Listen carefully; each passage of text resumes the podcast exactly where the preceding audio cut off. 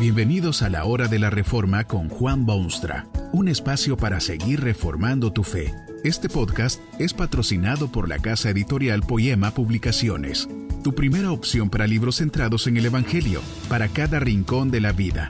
Para ver los nuevos libros de este mes, visita nuestra página www.poema.co. Ahora escuchemos a Juan Boonstra con el programa de hoy. Esta conferencia se titula Límites divinos al pecado humano y está basada en las palabras bíblicas de Génesis 26. Y le dijo Dios, yo también te detuve de pecar contra mí, y así no te permití que la tocases.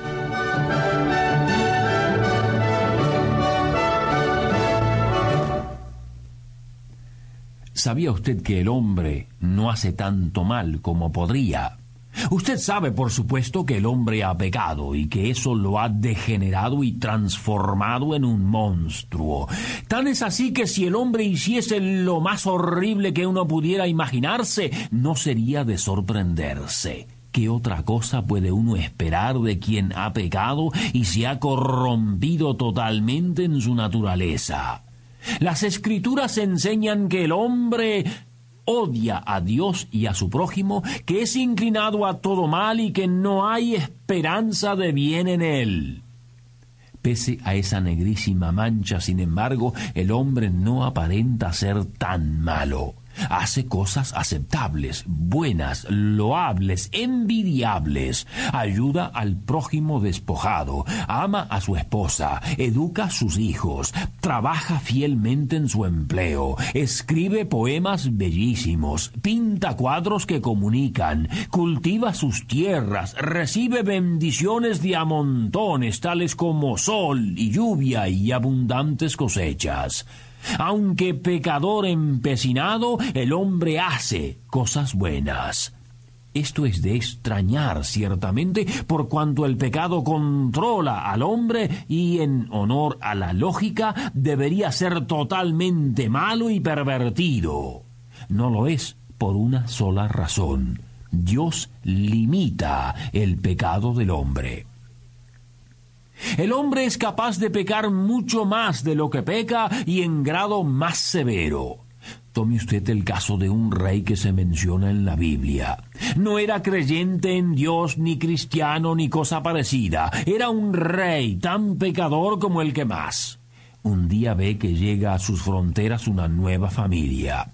Abraham, que sí era siervo de Dios, ha llegado con su familia y especialmente su bellísima esposa.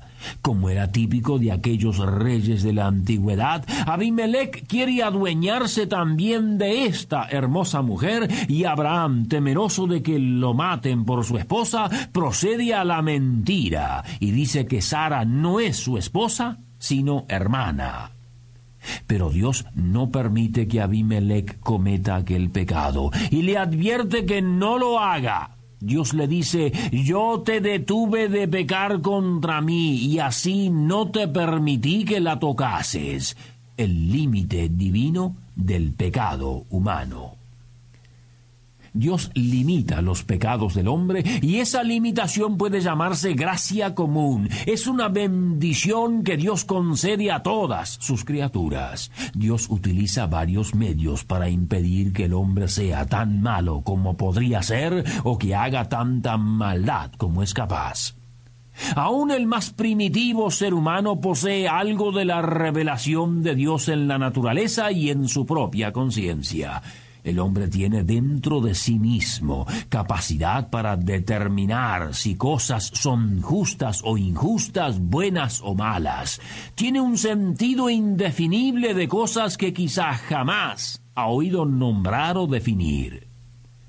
Además de esto, Dios ha instituido gobiernos entre los pueblos de la tierra precisamente para impedir la total degeneración de la raza humana. Una sociedad anarquista es una sociedad donde puede verse el extremo al cual puede llegar la maldad humana. El apóstol Pablo sabiamente informa que Dios ha instituido gobiernos para infundir temor en los malos y alabar a la ciudadanía que hace el bien. ¿Se imagina usted lo que sería su mundo si no hubiese gobierno que tratase por lo menos de castigar al malvado y premiar al ciudadano digno? Sería un verdadero desastre humano, las dimensiones del cual no es posible estimar.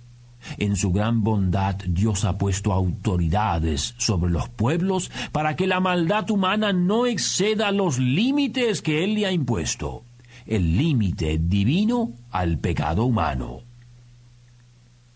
También limita a Dios el pecado humano por medio de la opinión pública. Usted sabe cuánta influencia tiene la opinión de los demás en sus acciones. Si no fuera por esa opinión pública, el hombre pecador sería incomparablemente peor de lo que es.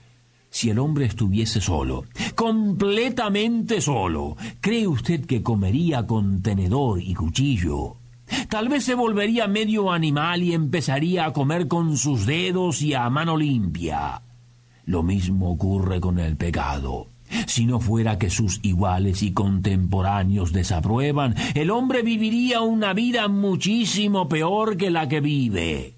Observe usted mismo si esto es así o no en la vida de aquellos que usted conoce personalmente. Si no fuera por la opinión de los demás, ¿cómo viviría usted? Igual que ahora. Hay aún un límite más en la gracia de Dios. Este es un mundo moral y quien hace el mal y desobedece las leyes de Dios generalmente tiene que pagar las consecuencias. El hombre no comete ciertos pecados simplemente porque sabe perfectamente bien que sufrirá los resultados.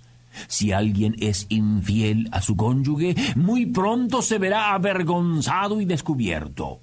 Si alguien roba de su prójimo, pronto descubrirá que su vida se degenera. Quien no cultiva su tierra la verá cubierta de malas hierbas. Quien no hace bien público pronto será despreciado y desahuciado por ese público. Usted vive en un mundo moral y eso quiere decir que se premia el bien de una manera u otra y se castigan los males de una manera u otra. Estos son límites divinos al pecado humano. Usted sabe que si el hombre pudiese hacer el mal sin ser castigado, sus males serían muchísimo peores y mucho más frecuentes. Dios pone límites al pecado humano.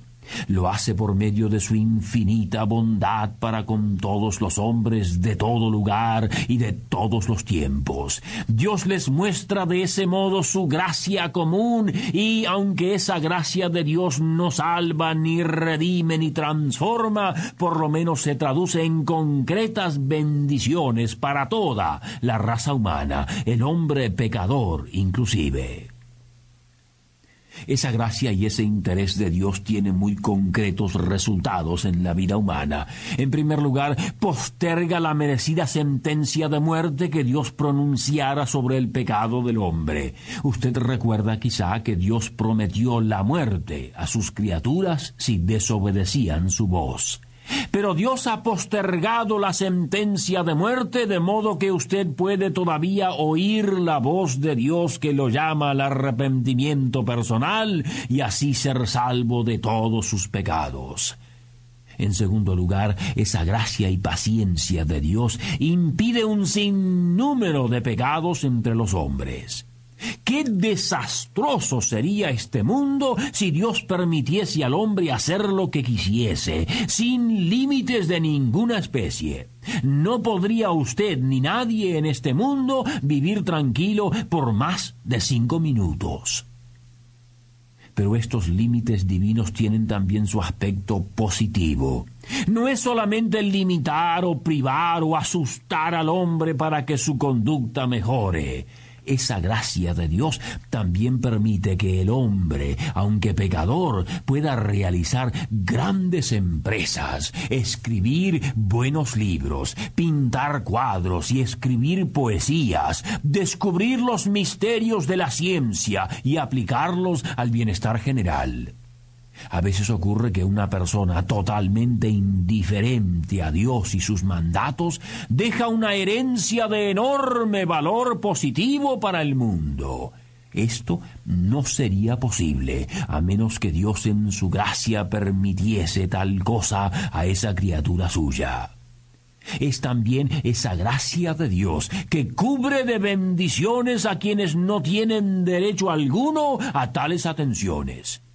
¿Cree usted que quien ha desechado abiertamente a Dios se merece no solo que Dios lo deje vivir en su mundo, sino que hasta lo bendiga además? Es con aprecio profundo que el apóstol confiesa que Dios ha estado siempre presente, dándonos lluvias del cielo y tiempos fructíferos, llenando de sustento y de alegría nuestros corazones.